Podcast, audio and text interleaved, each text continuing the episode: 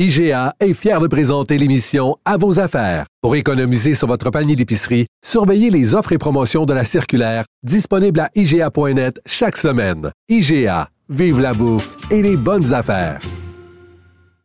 La Banque Q est reconnue pour faire valoir vos avoirs sans vous les prendre. Mais quand vous pensez à votre premier compte bancaire, tu sais, dans le temps à l'école, vous faisiez vos dépôts avec vos scènes dans la petite enveloppe. Hmm, C'était bien beau. Mais avec le temps, ce vieux compte-là vous a coûté des milliers de dollars en frais, puis vous ne faites pas une scène d'intérêt. Avec la banque Q, vous obtenez des intérêts élevés et aucun frais sur vos services bancaires courants. Autrement dit, ça fait pas mal plus de scènes dans votre enveloppe, ça. Banque Q, faites valoir vos avoirs. Visitez banqueq.ca pour en savoir plus.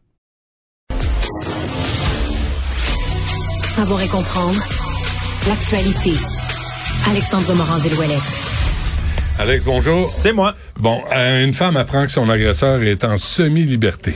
Oui, une histoire assez ahurissante, là, dont heureusement là, le dénouement là, est arrivé assez vite. Vic- une victime de crimes sexuels violents qui a fini par dénoncer là, après une, des décennies et des décennies d'abus dans un contexte conjugal, a fini par dénoncer des années après son agresseur et est parvenu à le faire condamner. En 2021, l'homme a été reconnu coupable de viol, d'agression sexuelle notamment, condamné à une peine d'emprisonnement de 4 et 9 mois. Et c'est pas des petits gestes qui lui sont reprochés. Là. On parle de sévices particulièrement violents, des claques, des coups de poing, des masturbations involontaires, puis ça va jusqu'à des viols avec des outils là, sous la menace d'un couteau. là. On parle vraiment de crimes sexuels très violents. Et donc, le criminel, qui est aujourd'hui âgé de 80 ans, lui, a été condamné donc à 4 ans et 9 mois de prison. Le problème, c'est qu'il a obtenu une semi-liberté l'été dernier parce qu'on juge son risque de récidive faible. Mais elle a appris, la dame, dont l'identité est protégée par une ordonnance de non-publication, par une intervenante de Service correctionnel Canada, que le monsieur en question, l'agresseur, allait être transféré dans sa région, sur la rive sud de Montréal, parce qu'il avait besoin de soins médicaux. Évidemment, la victime, elle, s'est retrouvée dans tous ses états, elle qui a un un choc post-traumatique assez sévère, avait peur de sortir de chez elle, anxiété, insomnie, tout le tralala, voulait tellement pas croiser son agresseur en dehors. Et au départ, elle demandait, l'appelait en demandant à ce qu'il y ait euh, un renversement de situation, à ce qu'on déplace l'agresseur en question, et on lui disait qu'il y avait rien à faire. Sauf que hier, ben, il y a nos collègues du Journal de Montréal qui ont appelé au service correctionnel. On leur a dit qu'on ne pouvait pas commenter des dossiers spécifiques, mais hop, ce matin, transféré, on a appelé la dame pour dire que finalement, l'agresseur allait être déplacé à Montréal, qu'il y avait une place soudainement qui Bon. s'était ouverte.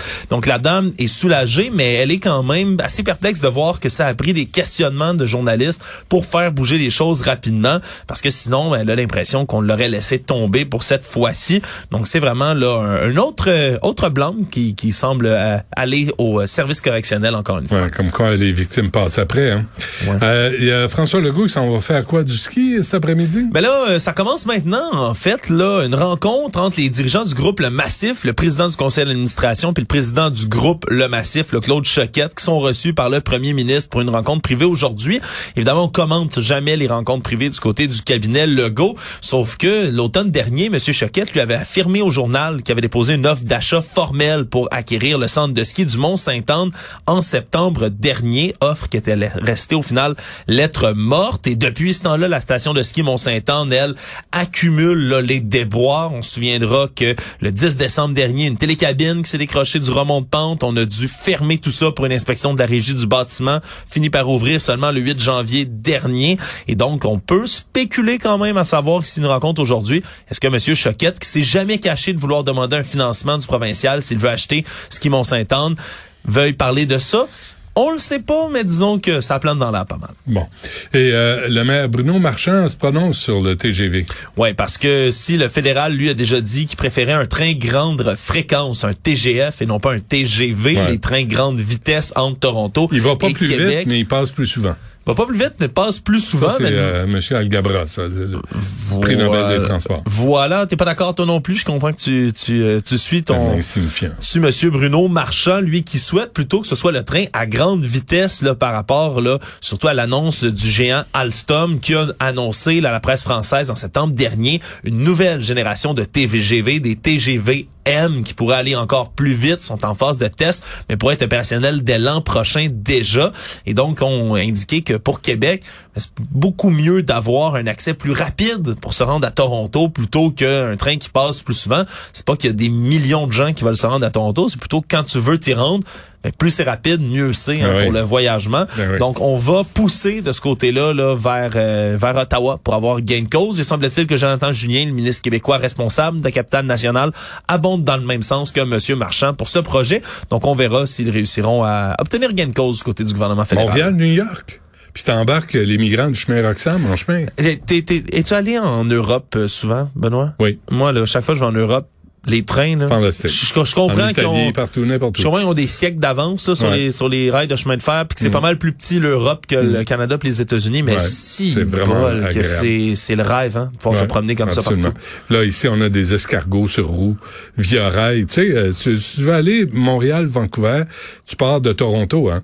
Mais ça Via prend, rail. ça, ça prend combien de temps? Ah, euh, huit jours. Mais, mais non, mais Via Rail a le siège social à Montréal, mais il n'y a pas de départ de Montréal pour aller à Vancouver. Si tu veux faire le voyage à travers le Canada, tu peux pas. Anne-Marie ou ce qui est presque Anne-Marie. C'est ça la devise du Canada, je pense, d'un océan à presque l'autre, juste avant on arrête à Toronto. C'est ça. Tu prends l'autobus pour le reste. Euh, des documents confidentiels retrouvés chez Mike Pence. Oui, alors qu'il y a déjà une enquête qui est ouverte sur des documents euh, confidentiels qui auraient été retrouvés à la fois chez M. Trump. On se souviendra, ça a pris une perquisition du FBI à cette résidence de Mar-a-Lago pour les récupérer. Ensuite, on a découvert que Joe Biden en aurait également, qui date de lorsqu'il était vice-président là, de Barack Obama. Ne pouvait pas garder des documents lui non plus dans sa maison. Et en ce moment, il y a des investigations qui sont là-dessus. Mais là, c'est au tour du vice-président, de l'ancien vice-président Mike Pence, d'avoir des documents qui sont retrouvés chez lui. Et semble-t-il que c'est son propre avocat. Il a mandaté lui-même son propre avocat dans la foulée de tout ça, de fouiller sa maison en disant... Volontairement. Fouille, ouais, va fouiller dans nos caisses. Il me reste à peu près quatre boîtes que j'ai encore de lorsque j'étais vice-président. Fouille là-dedans.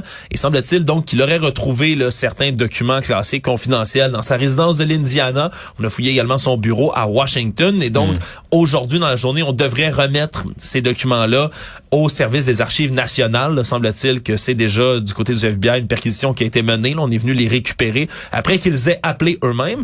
Tout ça malgré le fait que Mike Pence avait dit dans de multiples entrevues depuis euh, ce qui s'était passé à Mar-a-Lago qu'il n'avait jamais ramené de documents. Là, il fait son propre examen de conscience, si on veut, et ça peut peut-être aussi venir, si on spécule, avant sa, son annonce de se lancer lui-même pour la course présidentielle de 2024 pour les Républicains. Il est pressenti pour peut-être se lancer. Donc, est-ce qu'il a voulu montrer complètement patte blanche avant de se lancer dans la course contre son ancien président Donald Trump? Ça reste à voir, mais quand même, c'est un nouveau, euh, un nouveau revirement de situation dans ces histoires de documents classifiés qui sont ramenés là, de plus en plus, semble-t-il, par les politiciens chez eux. Et euh, ça, c'est drôle, euh, Fox News. Ouais, Fox News et les M&M, j'en ai parlé un peu hier avec Mario, mais là, il y a les réactions de Tucker Carlson qui sont euh, ben, déprimantes à voir ou agréables, peu importe de quel côté de la balance je vous pense, vous penchez, parce que tout ça a commencé là dans, euh, vers la fin de l'année dernière, alors que la maison mère de M&M, le Mars, a décidé de changer, d'amener des nouvelles additions à son équipe de mascottes. Hein. On se souviendra, depuis des années, il y a les petits M&M qui parlent, chacun nommé par une couleur. Au départ, on a euh, enlevé les bottes sexy en cuir blanc que portait la M&M verte, hein, qui était la seule porte-parole féminine, auquel s'ajoutait une M&M brune. Finalement, ça avait crié au meurtre du côté de Fox News. Semble-t-il que Tucker Carlson, leur animateur vedette, là, était enragé de voir qu'on tentait d'enlever tout ce qui était sexy chez les porte-paroles comme ça. Ensuite, on a inclus un M&M mauve, M&M mauve pour symboliser la communauté LGBTQ et là ça a enragé encore une fois la droite conservatrice américaine qui s'est dit qu'on politisait les pauvres M&M, que c'était pas leur job ça de faire ça. Benoît, mais finalement M&M ont donné raison à Fox News, ont décidé de suspendre de manière indéfinie leur porte-parole bonbon, c'est ce qu'ils ont dit, et les remplace par la comédienne humoriste Maya Rudolph, qui va être la porte-parole de la marque M&M pour l'instant. Faut croire que ça a peut-être affecté leur vente pour qu'ils prennent des, prennent des décisions comme hein? ça. Ouais. C'est un, c'est bizarre, c'est bizarre, mais Tucker Carlson s'en est réjoui à son émission hier, Benoît. Je l'ai écouté pour y en toi. mangé? Ah non, non, non, il a dit que, en plus, la M&M mauve, selon lui, elle est, elle est obèse. Elle représente l'obésité, donc le manque de santé. Il a dit que c'était une honte qu'une compagnie de bonbons aux États-Unis ait le culot d'avoir une porte-parole obèse. C'est bon. Merci, Alexandre, pour ces nouvelles. Salut.